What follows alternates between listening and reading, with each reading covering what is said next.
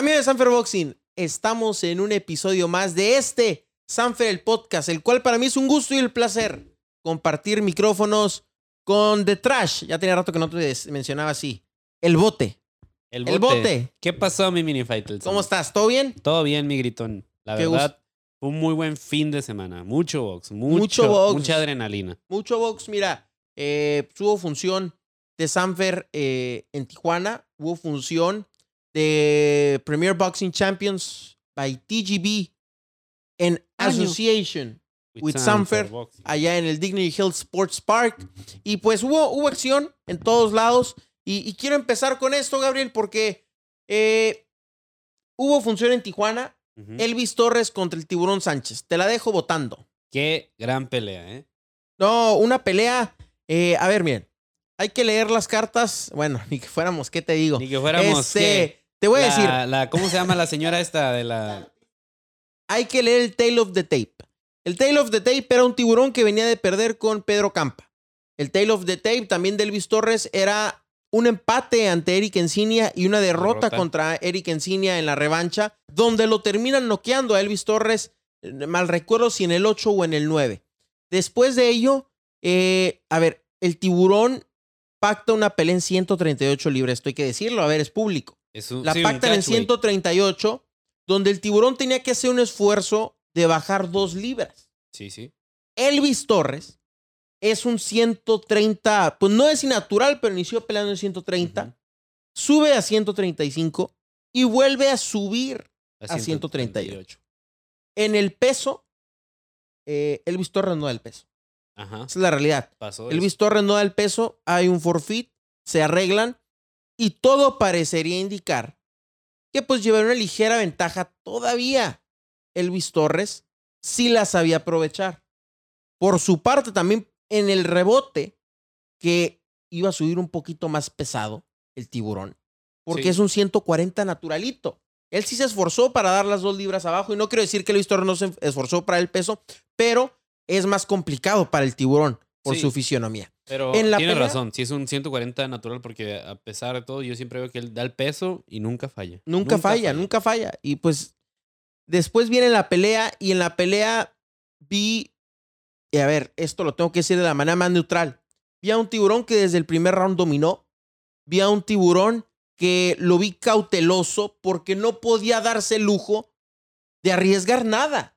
¿No? Y, y tampoco Elvis Torres. Elvis Torres también salió a hacer una pelea un poco más técnica. Sí. Ambos estaban respetando mucho Se están respetando. y el respeto está desde afuera. desde- Es que te voy a decir, no, es que a ver, hay que decir las cosas como son.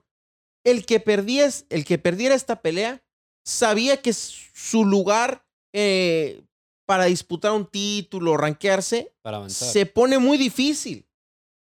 Y Elvis Torres, pues el que termina perdiendo. Yo te voy a decir algo. Creo que en la pelea Elvis se cuidó tanto que nunca fue por la victoria. Y me, y me, me cuesta decirlo porque quiero a Elvis, pero es un boxeador que tiene muchas cualidades técnicas, Elvis Torres. Siendo zurdo también. Siendo zurdo es complicado, sabe moverse. Cambiar de guardia. Cuando, cambia de guardia siempre sale con, la, con, con los guantes arriba, este, sabe dar muy bien las fintas. Y el tiburón es un pegador nato, Sí, que, que ahora cambia su estilo, a ser un poquito más cuidadoso, a, a- a medir sus golpes, a ir hacia adelante cau- cauteloso. No, no sé cómo describirlo, pero el tiburón hizo un poco más, no un poco más, hizo mucho más por ganar la pelea. sí, o sea, y Elvis Torres por cuidarse. el tiburón salió un poco más estratégico, la verdad. Estamos acostumbrados a ver a Un noquear. tiburón acechador siempre. que era. noquean el primero o el segundo round. Sí. Lo de Pedro Campa fue una lesión que salió, nos lo contó Fernando Fernández de qué fue lo que realmente un golpe Que- mal dado Que en aquella pelea con Pedro Campa, quiero decirlo, iba ganando. el tiburón, si bien cae, creo que venían los rounds del tiburón, ¿eh? Sí. Lo que sí, lo que sí te digo, me sorprendió ver eso, ver un, un, un tiburón que de cierto modo fue más maduro. ¿Por qué? Porque fue a, fue a hacer una estrategia y no fue nada más a salir y te noqueo y se acabó la función y, vámonos que sigue el- No. los demás.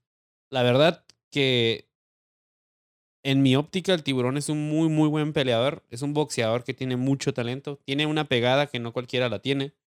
Elvis para mí también es un gran gran boxeador, pero sin duda se vio superado en su totalidad por la zona norte, Fernando Fernández Sí, mira, y el tiburón y que está creciendo mucho. el tiburón reafirma que todavía es un diamante que hay que seguir puliendo, pero Sí. que en esta pelea se vio mucho, Mucho avance. Sí. Y Elvis Torres, Elvis Torres tendrá que replantearse muy bien las peleas que tiene que tomar. ¿Y en qué división pelear? en qué división pelear, porque los 140 no son su división. Pero si pelea en 135 hay que cumplir con el peso. Y Elvis Torres tiene que, sobre todo, volver a las bases. Sin duda. Porque creo que, que empieza a fallar este tema de. "Ij, ¿Y si pierdo? ¿Y si pierdo? ¿Y si pierdo? Elvis Torres viene una seguidilla con el Chuco Díaz. A ver, pierde, pierde. Tres años retirado. Chuco Díaz, luego tiene, con el Chuco Díaz tiene un no contest, luego con Eric Encina el empate, luego pierde con Eric Encina y hoy vuelve a perder con el tiburón.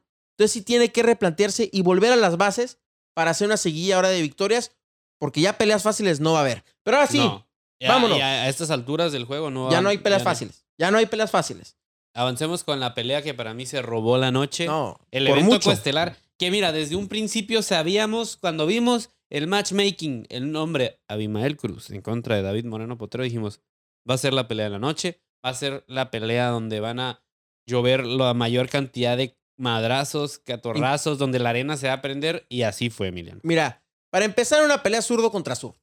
Sí, para los. Hay que entender esto. El zurdo contra zurdo es complicado. Porque aún así que un peleador sea zurdo, ¿con cuántos zurdos puedes parrear? exacto. Con muy pocos. entonces, Aquí en México el- todos son derechos. Para mí el- es el doble complicado todavía que un zurdo contra un derecho. Sí. Pero se presta para espectáculo. Y se prestó en se su prestó para totalidad. show. Pero sobre todo, a ver, puede haber dos zurdos muy aburridos. Estos zurdos Son, son zurdos que van sí, y hacia el frente. Y aquí iba a haber uno iba a caer primero. No, sobre todo, que no estaba acostumbrado a caminar hacia atrás. Sí. Porque Potrero no es un boxeador que camina hacia atrás y tampoco Abimael. Son Son, son pre- a ver, boxeadores que presionan, que siempre están arriba de, de- de- del otro boxeador, que siempre están tratando de, de llevarlo con golpes curvos hacia atrás. Y a ver, aquí, esta es la situ- situación de la pelea. Los primeros dos rounds para mí los gana Abimael. Sí. Después, los siguientes tres los gana Potrero. En el sexto, cortan a Potrero. No mal recuerdo si en el quinto o en el sexto. Lo cortan. Ahí viene un problema muy grande para Potrero. Porque- Muy grande. Sí, porque no solamente fue el corte, sino que de cierto modo Abimael ya lo estaba, ya lo tenía en sus manos y ya lo estaba poniendo mal. No, y lo estaba trabajando en el ojo. Sí. Abimael hizo algo que no hizo con Pedro Campa cuando lo tuvo. Abimael recordemos que pelea con Pedro Campa y a Pedro Campa en el primer round se le cierra el ojo.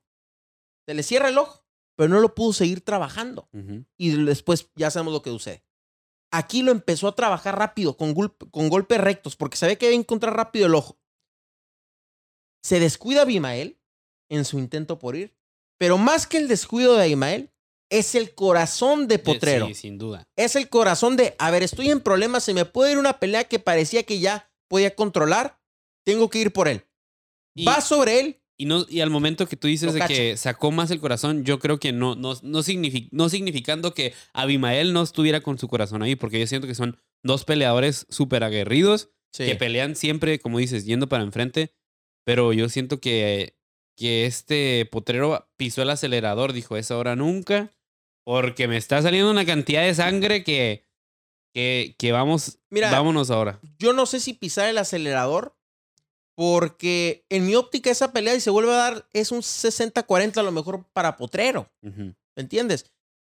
Esta primera era un 50-50. Sí, sin duda, ya Entonces, sabíamos eso. Cuando tú dices el pisó el acelerador, siento que es cuando eres muy superior a tu rival. Pero yo creo que más bien se combinaron dos cosas. Abimael se descuida porque siente que ya tiene trabajada la pelea, cuando no era así. Y Potrero dice, me tengo que ir sobre él. Tengo el ojo que para el siguiente round a lo mejor ya no está. Se me cierra el corte, lo que quiera. Estaba un sangrero ya en el ring Sí, lo encuentra. Abimael no tenía nada que hacer y se levantaba. Y esto lo digo, Abimael, te quiero, pero es la realidad. Si se levantaba, lo único que iba a pasar es que lo iba a conectar Potrero más y más fuerte. Este, y bueno, y Potrero se hace de una victoria espectacular, la Yo- cual Yo me no da sé- mucho gusto. Yo no sé que si, si se hubiera levantado hubiera sido lo mismo porque te digo, para mí Abimael es un peleador aguerrido. corazón. Con corazón. Con corazón. Que no se rinde. Pero, mira, mm, conociendo a mi Abimael, se iba a ir hacia el frente a tirar golpes. Y Potrero es un peleador pensante. Potrero sí es un peleador pensante que lo iba a cachar con el timing. Lo iba a recibir. Entonces, qué Y- bueno que no se paró Abimael. Yo, qué bueno. yo, Qué bueno que el referee no qué bueno se porque si, hubiera- si de por sí salieron todos golpeados, imagínate si hubiera continuado esa guerra. Sí, no. No, sinceramente creo que tienes razón en ese aspecto. Ah, Potrero es un peleador pensante Sí. y tiene una muy buena esquina. Y mi Abimael, también, pero Abimael, tú peleas con el corazón, hombre. tú peleas con el corazón y los dos son boxeadores que gustan. Sin los duda. dos gustan. Yo creo que no hay ningún otro Ese- peleador en la empresa que guste tanto como ellos dos. Y, Son eh, y en ellos- especial, Abimael. No, los dos, fíjate, por con Rafa Guzmán de Potrero fue una peleota también. Este, con Escobedo, el Perita. Los dos son, Eh, ese es el Mexican Style. Que yo no sé si, exi- si existe o no, pero si existe, ese es el Mexican Style. Esa jalada de que si Ahora existe sí. no existe, los decían los, los el Canelo y, el, y Eddie Reynoso. El, me- el estilo mexicano sí existe, aunque unos digan que no. Es la verdad. Está bien, pues. Es la verdad, Emiliano. Y yo ahora concuerdo yo con, con Márquez, que él decía que, que no solamente es ese estilo de los madrazos, sino también es ser inteligente. Y creo que salió a relucir en esta pelea. En las dos, en las dos. Yo que no existe el. Mexican Style. Claro que ya sí me- ya me dijiste existe. dos. Sí existe. No, te estoy diciendo que para mí sí existe y lo que dicen ellos es incorrecto. Porque, Ah. ¿Por qué vas a decir que no existe? para Espérame, mí sí existe. Gabriel Acosta sabe más que el Canelo, sabe más que Di Reynoso, sabe más que Juan Manuel Márquez, sabe más que Bobarum, sabe más que todo mundo. Y cuídate. Mira, Gritón, si, si dejaras de hablar tanto, escucharías. Yo digo que ellos están incorrectos diciendo que si existe o no existe. Yo estoy diciendo que si existe y estoy de acuerdo con Márquez cuando él dice que no solamente es un estilo agresivo de madrazos tirar lo pendejo, sino también es ser inteligente. Miren, es que el recurso de Gabriel Acosta se enoja y usa las groserías. Se enoja y usa las groserías. Bueno, no, no, no. Es la verdad. tú eres es como. Ricardo Peláez, igualito. ¡Vámonos! Ok, mi Faitelson. vámonos, vámonos. Pero esto no se va a quedar así. Eh. Vámonos con Chema Ocampo. Te voy a echar con tema Contra- blanco, vas a ver, mini Faitelson. Que le tiró unos buenos madrazos a Chema. ¿eh? Ocampo contra Fundora. Ahora sí, hablemos. Qué pelea, ¿eh? Déjame hablo. Déjame hablo porque lo que diga va a estar mal para ti. No, no, no. Ese Mira. comentario nada más. Pero lo Chema- fuera, respeto tu opinión. Chema Ocampo con Fundora. La pelea es esta. Los primeros cuatro rounds, el Chema sale a boxear a Fundora y lo boxea. Muy bien. Lo boxeó. Del 5 al 10, el Chema se le pega. Se le pega, empieza a trabajarlo en corto, pero cae en un error. El Chema, estoy de acuerdo. Se tenía que pegar con Fundora para calar si podía ser bueno el pegarse. Sí. Pero cuando pasa un quinto round, como el que pasa, donde lo pierde totalmente, era volverse a despegar Y pelear a la distancia. y pelear a la distancia. Que ojo, esa era la pelea que le convenía a Fundora, pero resultó que el Chema era mejor boxeador en distancia. Pegar, volver a salir, caminar hacia, hacia, a ver, hacia el guante derecho, este, estar trabajándolo. Y ahí es donde, pues, cae, cae el Chema en seis rounds, que para mí pudo haber ganado uno. Sí. Uno, pero no más. La verdad, más. hay que ser, hay que irnos directo. Esas tarjetas no eran las tarjetas correctas. Déjame llegar. El 11 es un round muy cerrado. Donde ya el Chema se empezaba a despegar, pero no, no encontró a Fundora. Fue tras él, pero no lo encontró y Fundora ahí le metió uno o dos jabs y el Chema se quitó 20, pero tampoco lo encontró. Entonces es un round cerrado, es de apreciación. Sí, y a mí El 12 lo gana. El 2 se lo gana. ¿Y por qué? Porque Fundora ya estaba tirando todo y, No. y el Chema ni siquiera tenía que subir la guardia. No, Chema nada más sí. se movía hacia atrás Y- y, esquivaba y los el, golpes de y el Fundora. 12, el Chema dominó porque lo tuvo a Fundora buscándolo. Y el Chema nada más moviéndose en distancia, el jab se lo pegaba, jab abajo, lo flintó con una derecha al cuerpo y lo- la remató arriba. Entonces lo gana el Chema el 12. Si hacemos la sumatoria, tú pon que los primeros cuatro, que para mí ganan los cuatro, gano tres. Y le dan el 12, que, ese sí era. Y uno de en medio, cinco. Perdemos 115, 113. Sí. Perdimos. Perdimos, es un hecho. Esa es la realidad. Sí perdimos la pelea. Pero ¿qué pasa cuando un juez te da y que el nombre es Lumoret, sin pelos en la lengua, es el nombre del referee, da la tarjeta 119-109? Eso, eso es una rayada de madre, la verdad. Ahí es donde dices, bueno, entonces, ¿qué tengo que hacer para ganar? Haber nacido en California, tal vez también. Nacer en California, Ser de la promotora. sí. O sea, tengo que pillarme fundora para ganar. No es, no es que el Chema haya ganado. Ojalá hubiera ganado. Pero las La tarjetas situación no eran es- esas. ¿Por qué tarjetas tan dispares? El juez únicamente le da un round y es el segundo el que le da. Entonces, bueno, ¿Qué tengo que hay una tarjeta que también da 118, 110. Para mí esa tarjeta también es injusta. La única que por ahí puede ser el 117, 117, 111. Y te voy a decir por qué. Le das dos de los iniciales y le das el, el 12. Sí. Esa puede ser, está bien. Estás con el de casa. Al de casa, yo siempre he dicho, el campeón hay que ganar los rounds cerrados. Sin duda. Entonces, de los primeros cuatro le ganas dos o tres. Pero el 12 sí lo ganaste. Y el 11 que lo estoy dejando a apreciación. Y de los seis en medio, a lo mejor uno. Ahí es donde, wow. Ahí se mancha, por ejemplo, la pelea del Gallo Estrada con el chocolate, la 2. Ujú. Ahí se mancha la pelea, por ejemplo, de Gabriel Maestre con Michael Fox. Y así nos podemos ir. No es porque realmente haya pasado algo, sino por cómo pasó.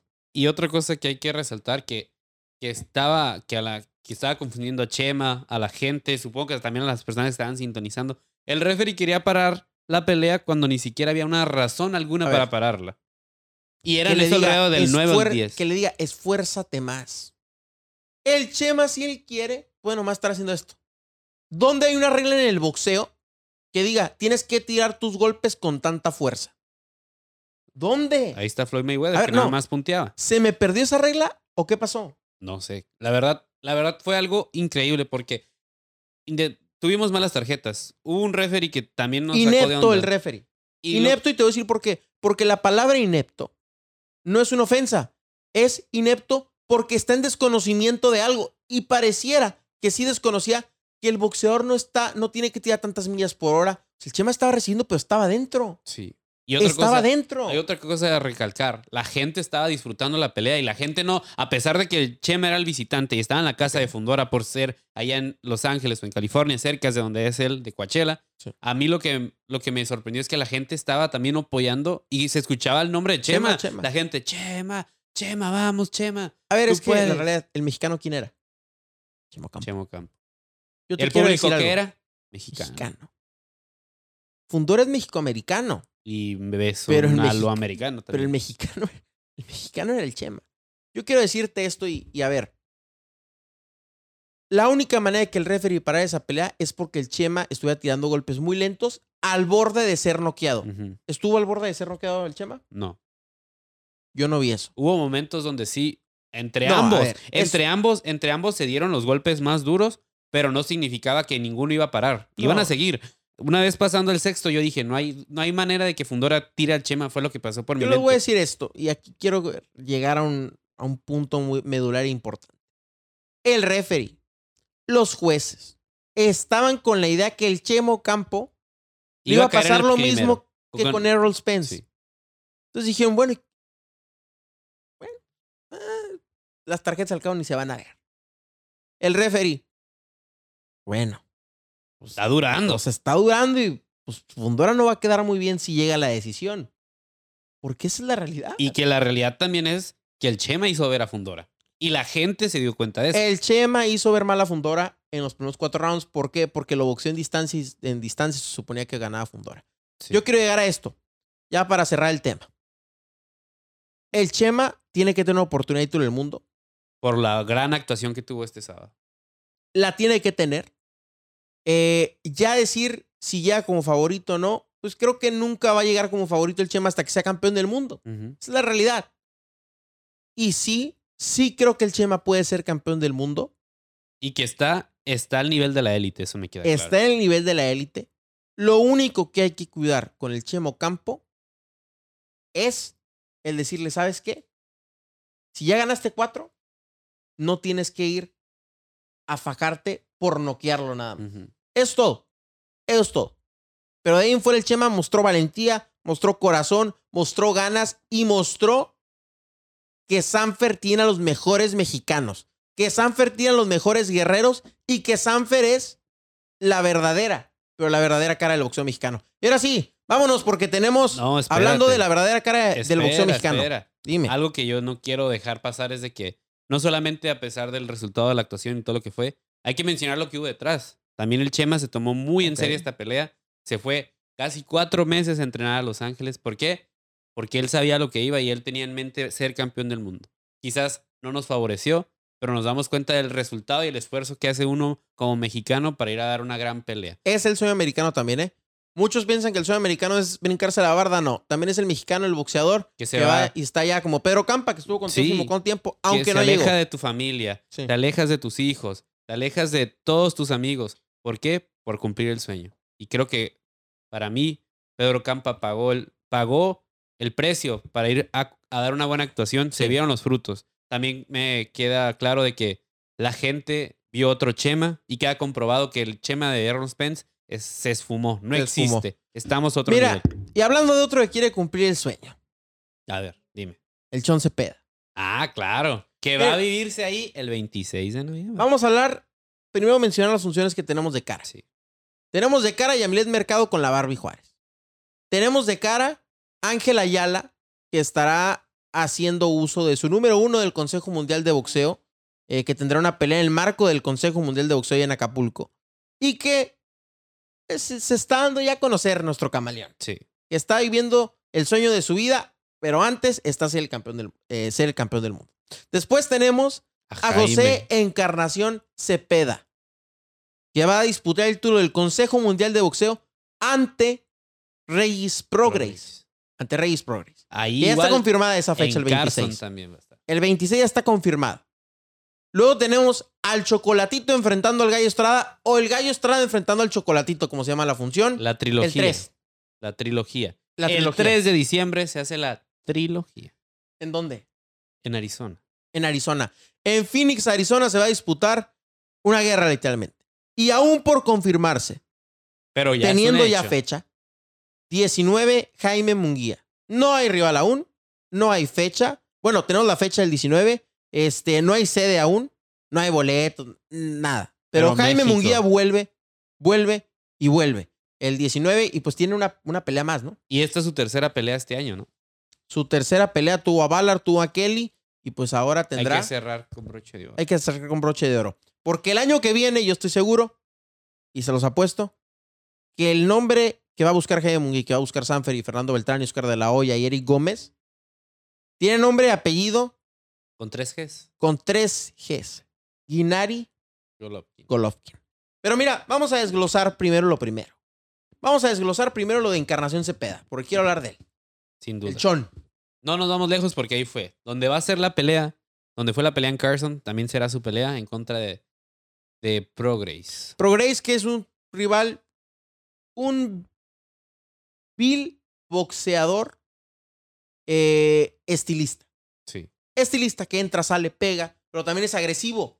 Cuando él siente que ya no, lo ti- ya no le va a hacer daño ni, ni puede noquearlo, suelta. Pero an- antes de eso, toca, sale, puntea, gana los rounds. El Chon, un noqueador total, una estrella mexicana. Y si hay que definir el Mexican Style, el Chon es el Mexican Style. Así es mi, Luego, mi Gundam Style 2. tenemos a Ángel Ayala. Un guerrerazo. No tiene rival aún, un guerrerazo pero de las que 112 tenga libras. le va a ganar. Sí. Ángel Ayala es un peleador oriundo de la Ciudad de México, que es número uno del Consejo Mundial de Boxeo, número uno en las 112 libras, y que la pelea que va a tener va a ser el ganador de McWilliams Arroyo y el Rey Martínez. Cerca Entonces la de- pelea ya cerca- sabemos cuál es. Ya cerca sabemos de cuál ser es. campeón del mundo. La pelea que va a suceder es Julio César Rey Martínez, si es que no sube de división, ante Ángel Ayala. Sí. Que eso ya debió haber sido desde seas, No, no, no. desde, desde hace cuánto. No, no, no, no. Está bien. Arroyo tiene que tener su oportunidad. Tu revancha. Después, ¿qué tenemos? Después, Hay que hablar de Jaime Munguía. claro que sí. Jaime Munguía, que, a ver, se ha convertido en una realidad ya de peso medio. Los rivales, eh, Jaime Munguía, es que sucede algo, algo que la gente tampoco va a entender muy fácilmente. sí no ha tenido los mejores rivales, pero también es que Munguía es mucha pieza para los rivales. Eh, Munguía es mucha pieza para los rivales. Más bien, yo siento A ver, que... No, Jaime no, Munguía es el- hay que aceptar la realidad. Lo que está pasando es que todos los campeones quieren No quieren- subir No, y nadie quiere quedarse en No quieren 160. pelear con Munguía. Entonces, Ey, ya Munguía acabó con los que no son campeones del mundo. pero hay un Y nombre. Carlos Adames. Carlos Adames que lo mencionó este sábado. Que quería Munguía. Está ya bien. veremos si nos enfrentaremos. en El mejor rival de Carlos Adames, ¿cómo se ha llamado? Juanito Macías Montiel. Lo noqueó en tres.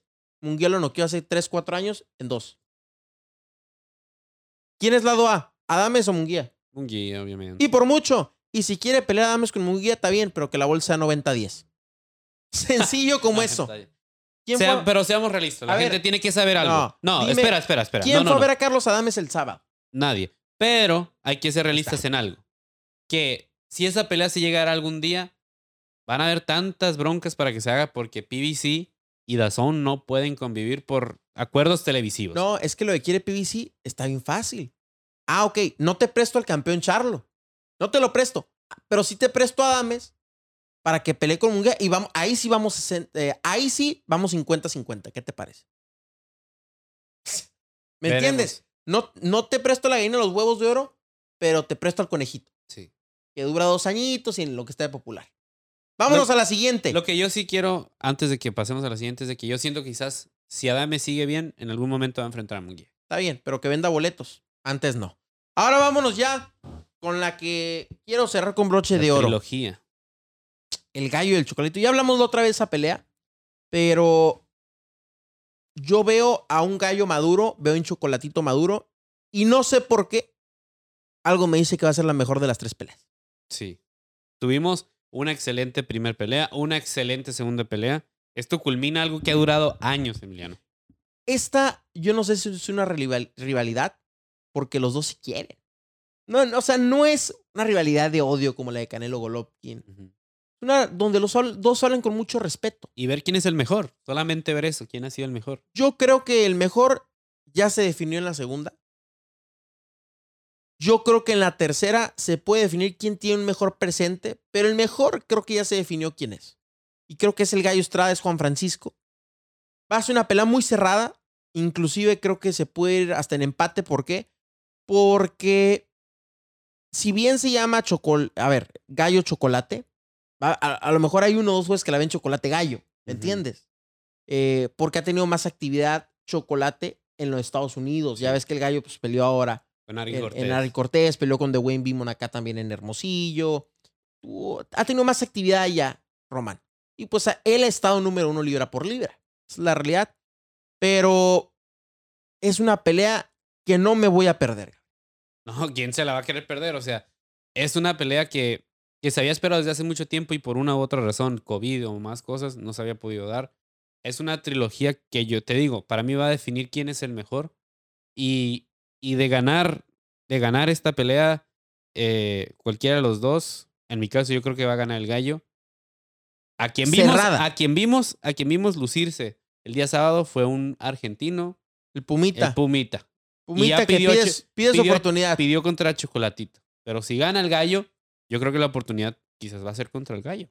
Es campeón, difícil, campeón. Es difícil que el Pumita tenga una oportunidad con ellos. Creo que tiene que ganarse un poquito más este, las tablas. Pero hay que ser realistas en algo. Las 115 están luciendo bien y están saliendo nuevos campeones jóvenes Sí. que, no, que no hay duda que quieren superar lo que el gallo y el chocolatito ya han construido en las 115 libras.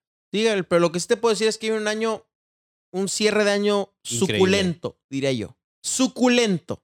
Porque luego tenemos que tener nuevo campeón del mundo y es que Ramírez le va a ganar a Bivol. Sencillo. Sencillo. ¿Y contra quién va a pelear el Canelo entonces? Mi Canelo. ¿Me ves cara de Eddie? Te veo cara de que debes ¿Me de ves saberlo. cara de Eddie? Te veo cara de que debes de saberlo. ¿Me ves cara de Canelo? Te veo cara de Brincos. Canelo. Over. Pero tristemente no. Mi Gabriel, con mucho gusto. Ahí está, amigo de Sanfer Boxing. Este fue Sanfer el podcast. Sanford Podcast. Sanfer Podcast. Y un servidor Emiliano Nevares. La Y basura del boxeo. Costa. Mi gritón. Les trajo este episodio y recordar a todos. ¿Te la sabes o no te la sabes? ¿Te descuento el día o no te lo descuento? Claro que me la sé. Somos- somos Sanfer.